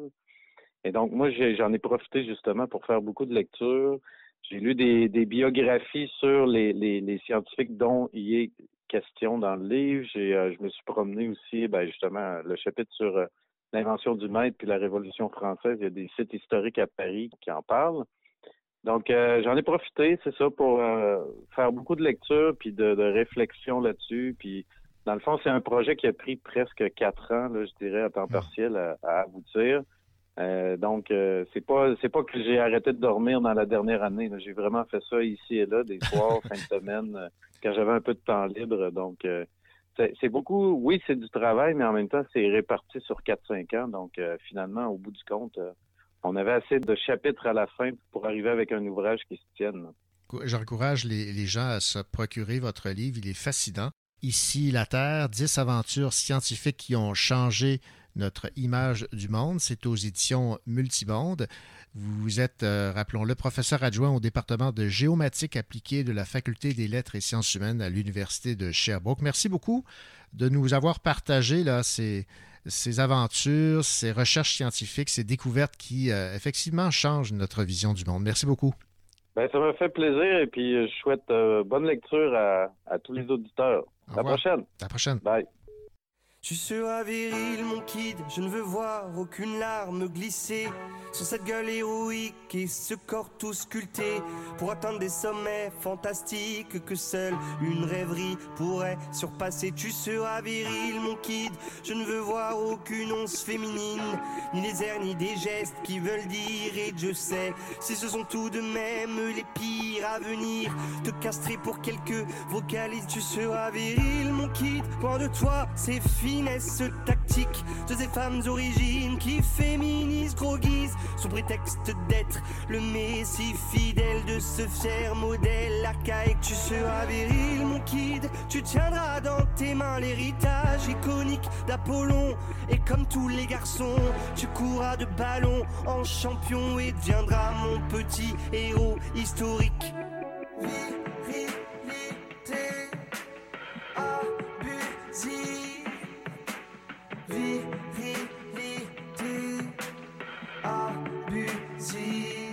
Tu seras viril, mon kid. Je veux voir ton teint pâle se noircir de bagarre et forger ton mental pour qu'aucune de ces dames te dirige vers de contrées roses néfastes pour de glorieux gaillards. Tu seras viril, mon kid. Tu y seras ta puissance masculine pour contrer cette essence sensible que ta mère nous balance en famille. Elle fatigue ton invulnérable Achille. Tu seras viril, mon kid. Tu compteras tes billets d'abondance qui fleurissent sous tes pieds que tu ne croiseras jamais. Tu cracheras manière en tous sens des fils et dopés de chair, de nerfs, protéines. Et tu seras viril, mon kid. Tu brilleras par ta force physique. Ton allure dominante, ta posture de caïd et ton sexe triomphant pour mépriser les faibles. Tu jouiras de ta rude étincelle. Virilité abusive.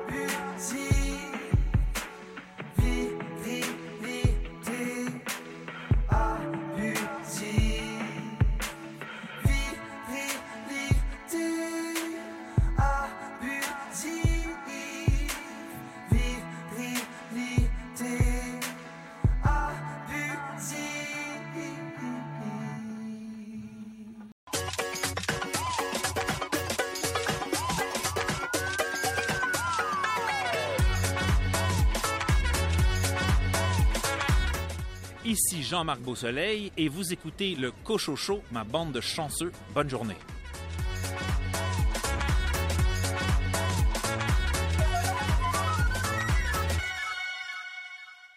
Encore de pièces dans le jukebox. Un boc bien flat, un fond de scotch. La tonne de Dylan qui part, l'éternel bilan qui ressort. Ça sert plus à rien de se voir, ça sert plus à rien.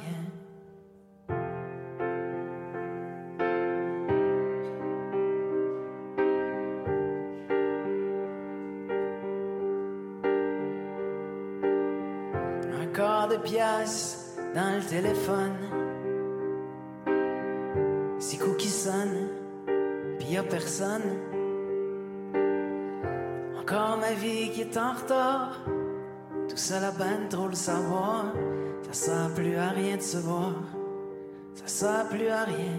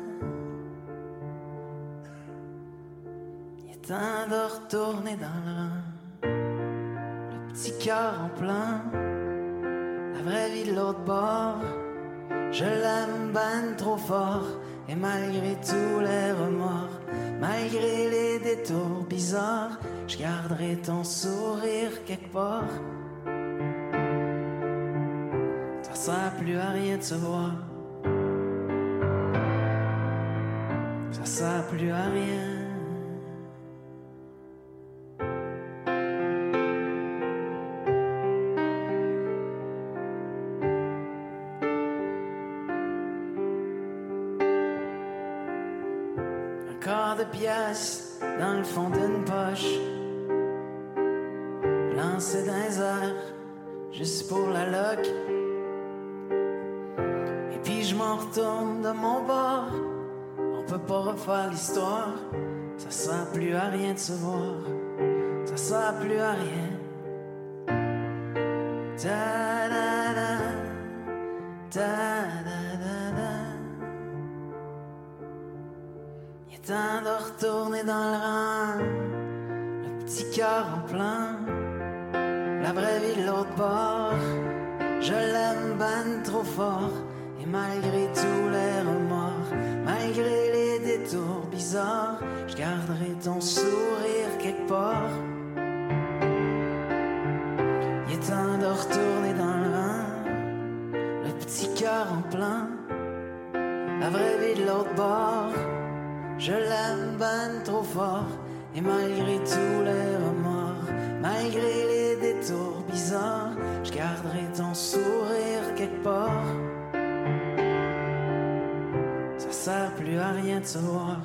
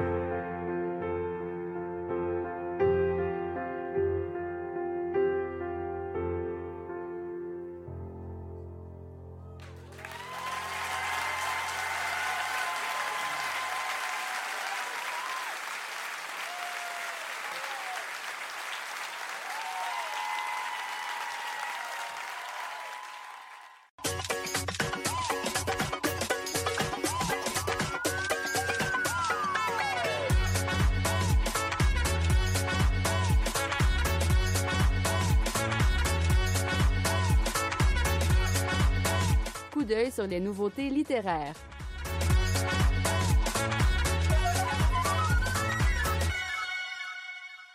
On dit du roman Atlantique Nord de Romane Bladou qu'elle a su attraper au vol le vertige des êtres en partance et la beauté claire des tempêtes intérieures. Voici Mylène Bouchard, directrice littéraire chez La Peuplade, à propos de ce roman et de La Plume de Romane Bladou une jeune autrice originaire de la France qui nous arrive avec un roman qui nous amène ailleurs. Donc, euh, c'est parfois ce qu'on recherche euh, dans la lecture. Donc, euh, ici, on a vraiment en, bonne et due forme un, livre de voyage, de dépaysement, donc de jeunesse aussi. Donc, c'est des personnages, on a quatre personnages qui sont comme dans des moments de leur vie je dirais, de transition où soit ils quittent l'enfance, soit ils quittent une, histoire d'amour, soit ils sont en deuil. donc, on est dans des paysages qu'on connaît bien à la peuplade. Donc, Terre-Neuve, l'Islande, l'Écosse, la Bretagne, l'océan. C'est l'océan qui rassemble toutes ces histoires-là. Donc, avec Atlantique Nord, il y a une histoire de légèreté et, l'invitation à marcher peut-être dans d'autres chemins que ceux qui sont parfois tracés devant nous. C'était Mylène Bouchard de La Peuplade qui parlait du roman Atlantique Nord. Ici Raphaël Béadan. Un peu plus tard dans l'émission, je vous parle d'un recueil de science-fiction qui s'intitule Apocalypse Nord.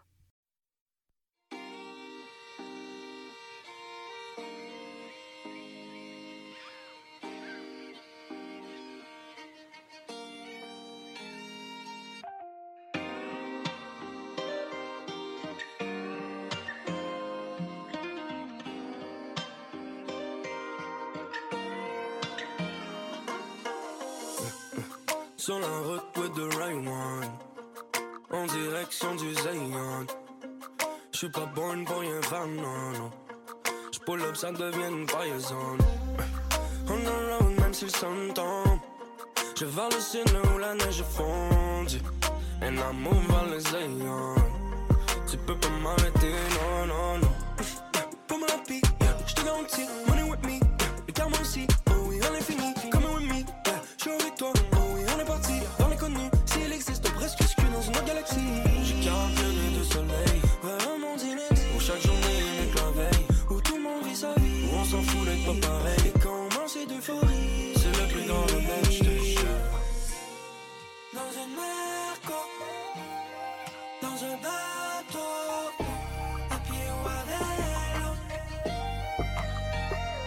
Parti en Zayon Dans un bateau mmh. Sur la route du Zayon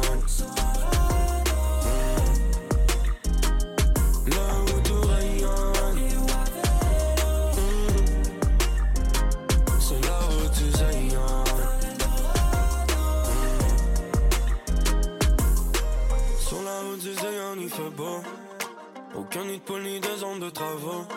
Je vais à un endroit où tout ce que je coule en flot. C'est bien mieux que tous les paradis fiscaux.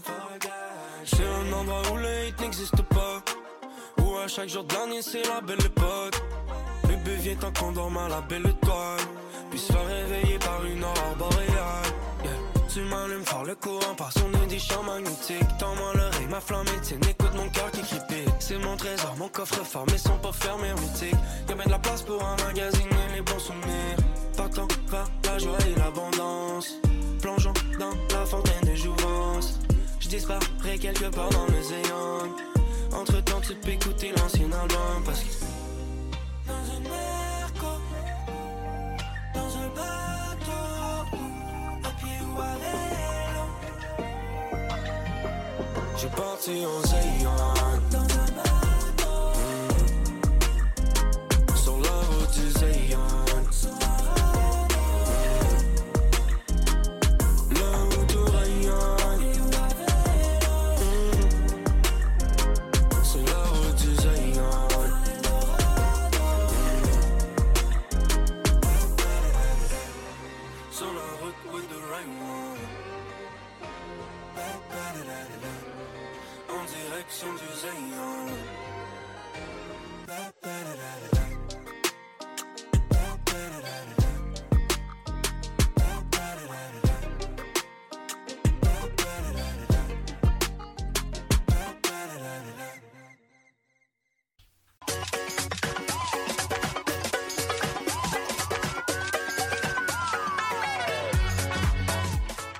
La science-fiction, le fantastique et le fantasy n'ont pas de secret pour elle. Raphaël Béadan.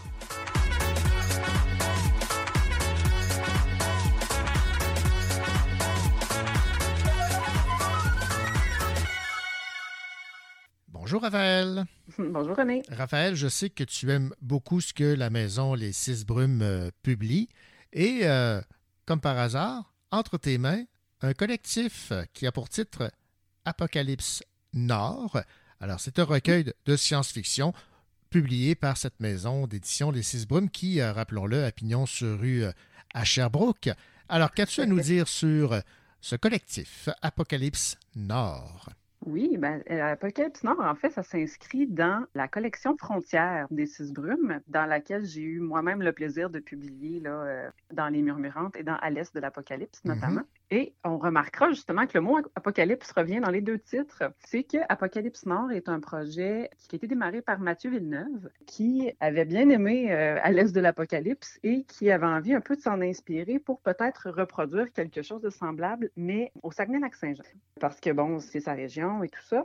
Puis, d'après ce qu'il explique dans la préface, il aurait voulu au départ garder l'idée que l'action se déroule au Saguenay-Lac-Saint-Jean, puis que les personnages euh, vivent aussi quelque chose de similaire à euh, l'espèce de grande déconnexion là, qui se produit dans À l'Est de l'Apocalypse. Mais il est arrivé une pandémie avec toutes sortes euh, de choses un peu déprimantes et ils ont décidé à la place, euh, lui et les six autres auteurs là, qui collaborent sur le projet, de plutôt essayer de, de voir un peu différents futurs au Saguenay-Lac-Saint-Jean, mais en en ne se limitant pas au contexte qui avait été établi euh, dans l'autre collectif. Donc, on a droit finalement à un recueil avec différentes histoires qui nous permettent de découvrir euh, toutes sortes de facettes un peu de cet avenir inventé euh, dans lequel, évidemment, bon, les, changements climatiques ont, une place, la place aussi des peuples autochtones. On parle aussi d'immigration, certaines choses un peu humoristiques, euh, entre autres euh, dans la nouvelle de Dave Côté que j'ai beaucoup apprécié. Euh, on parle de comment l'accent du Saguenay s'est mis à disparaître un jour, comme ça. On a une belle nouvelle aussi avec des voyages dans le temps d'Isabelle Piette. Mais il y a sept nouvelles en tout. Les, longueurs varient. On retrouve les deux plus longues sont celles de Mathieu Villeneuve, justement, et d'Elisabeth von Arbour, qui est quand même une incontournable dans le genre. Donc, on a un peu de tout. On a des nouvelles plus émotives, plus sensibles. On a des nouvelles qui sont, c'est ça, plus humoristiques, d'autres qui ont un peu plus d'action, un peu plus d'atmosphère. Donc, c'est un recueil qui, comme beaucoup de recueils, est un peu inégal. Ça dépend vraiment euh, des nouvelles. Mais dans l'ensemble, c'est quelque chose que j'ai beaucoup apprécié puis, j'ai l'impression que ça s'inscrit bien dans la collection euh, Frontières, justement, parce que ça nous fait découvrir une région qui est quand même une, région euh, importante du Québec, mais qui est un peu plus éloignée du, centre, là, si on veut. Donc, ça nous permet vraiment d'aller jouer avec des thématiques euh, plus nichées, plus intéressantes, plus régionales. C'est vraiment un recueil qui m'a plu. En tout cas, j'ai aimé ça, découvrir les différentes plumes et relire des plumes que j'avais déjà appréciées auparavant. Bon, reste à souhaiter que ça ne sera pas prémonitoire et que les gens du Saguenay vont garder leur accent. Ce serait bien quand même. Merci beaucoup, Raphaël. Tu nous rappelles le titre et euh, la maison d'édition? Oui, donc c'est Apocalypse Nord aux éditions Les Six Brumes. Merci, Raphaël. Merci.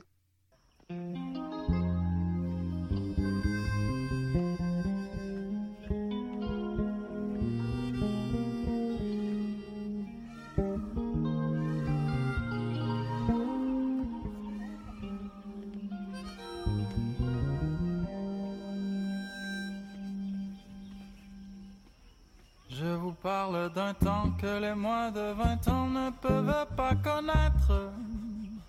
Mon marteau ces temps-là, accroché ses lilas jusque sous nos fenêtres. Si l'humble garni qui nous servait de nid ne payait pas de mine. C'est là qu'on s'est connu, moi qui criais famine et toi qui posais nu.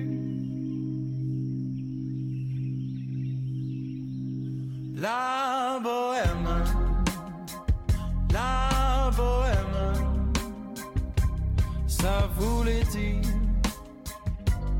on est heureux.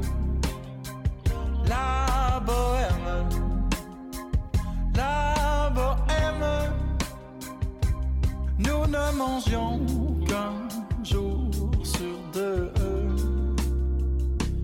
Cafés voisins, nous étions quelques-uns qui attendions la gloire.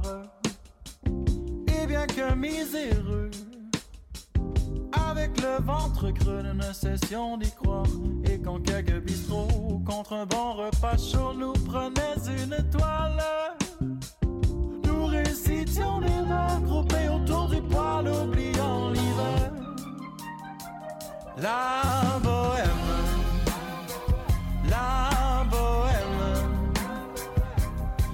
ça voulait dire, tu es jolie.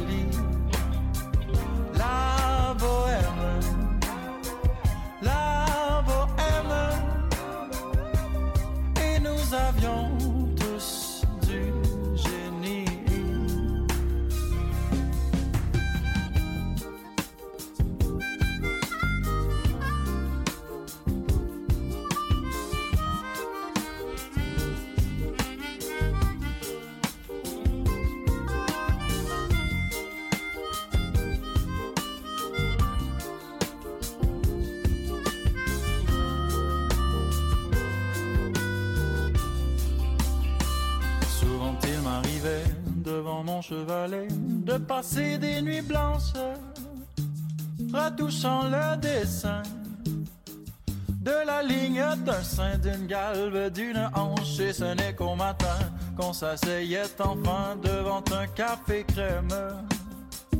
Épuisé mais ravi, fallait-il que l'on s'aime et qu'on aime la vie? La bohème. La bohème, ça voulait dire. On a vingt ans. La bohème, la bohème, et nous vivions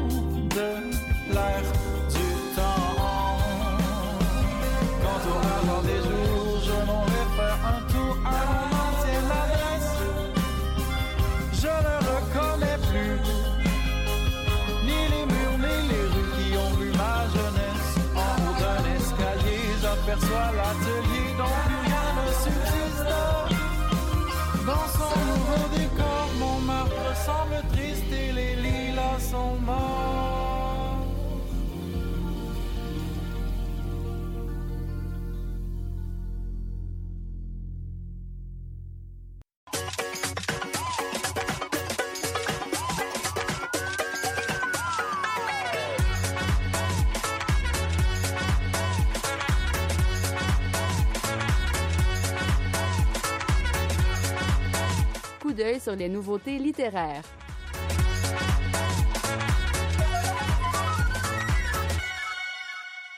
Geneviève Boudreau signe un nouveau recueil de nouvelles intitulé Votre arrêt n'est pas desservi.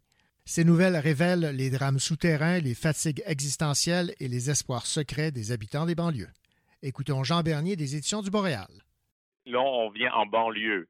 C'est la violence des voisins, c'est la violence des comportements acceptables ou non. C'est aussi la violence d'un paysage urbain qui se transforme avec ses racines rurales, mais avec ses éléments de nouveauté qui sont surposés, ces vieilles maisons qu'on détruit, ces nouvelles maisons qu'on construit, ces rues qui débouchent pas, euh, et aussi cet espace extrêmement policé de la banlieue.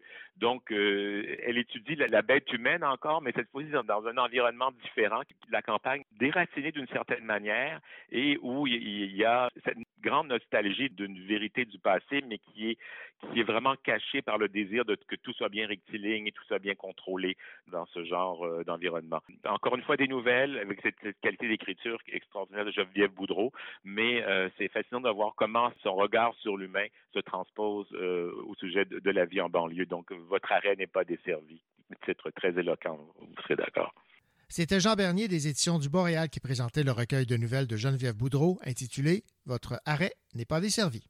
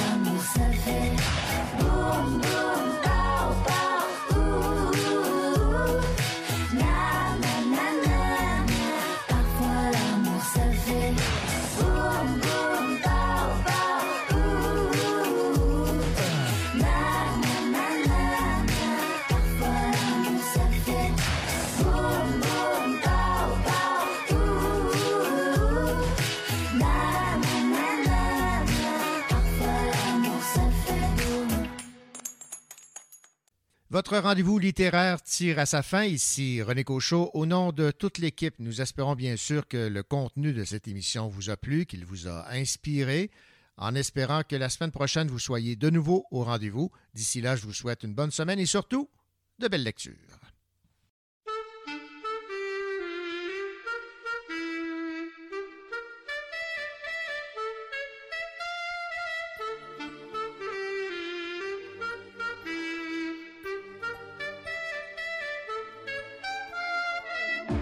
Eu le temps de regarder passer ma vie, ni de bien comprendre où mes vingt ans sont partis.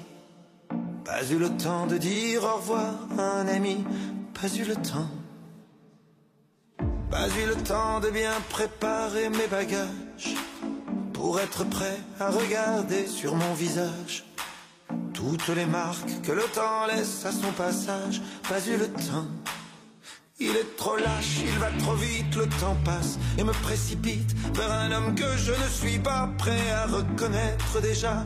Il est trop lâche, il va trop vite, le temps passe et me précipite vers un homme dont je ne veux pas dire que lui, c'est peut-être moi.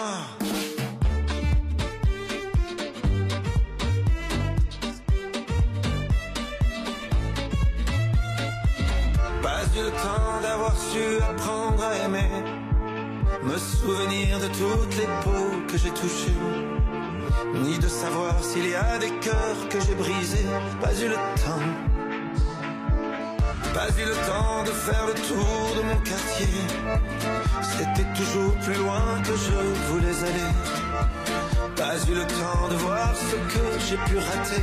Pas eu le temps. Il est trop lâche, il va trop vite, le temps passe et me précipite vers un homme que je ne suis pas prêt à reconnaître déjà. Il est trop lâche, il va trop vite, le temps passe et me précipite vers un homme dont je ne veux pas dire que lui, c'est peut-être moi.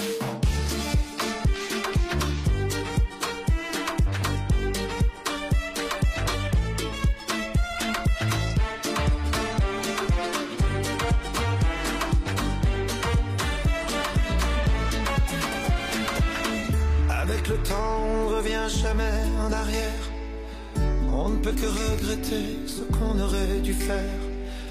Moi je referais tout si c'était à refaire. Oui, tout si c'était à refaire.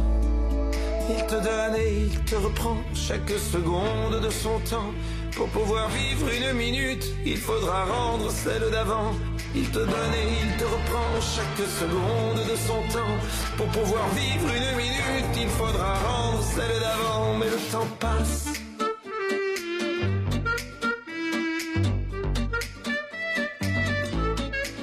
Mais plus il passe Et plus je l'aime, ce temps qui joue et qui m'emmène jour après jour dans une danse où chaque pas est une chance. Mais plus il passe et plus je l'aime, ce temps qui joue et qui m'entraîne vers celui que je voulais.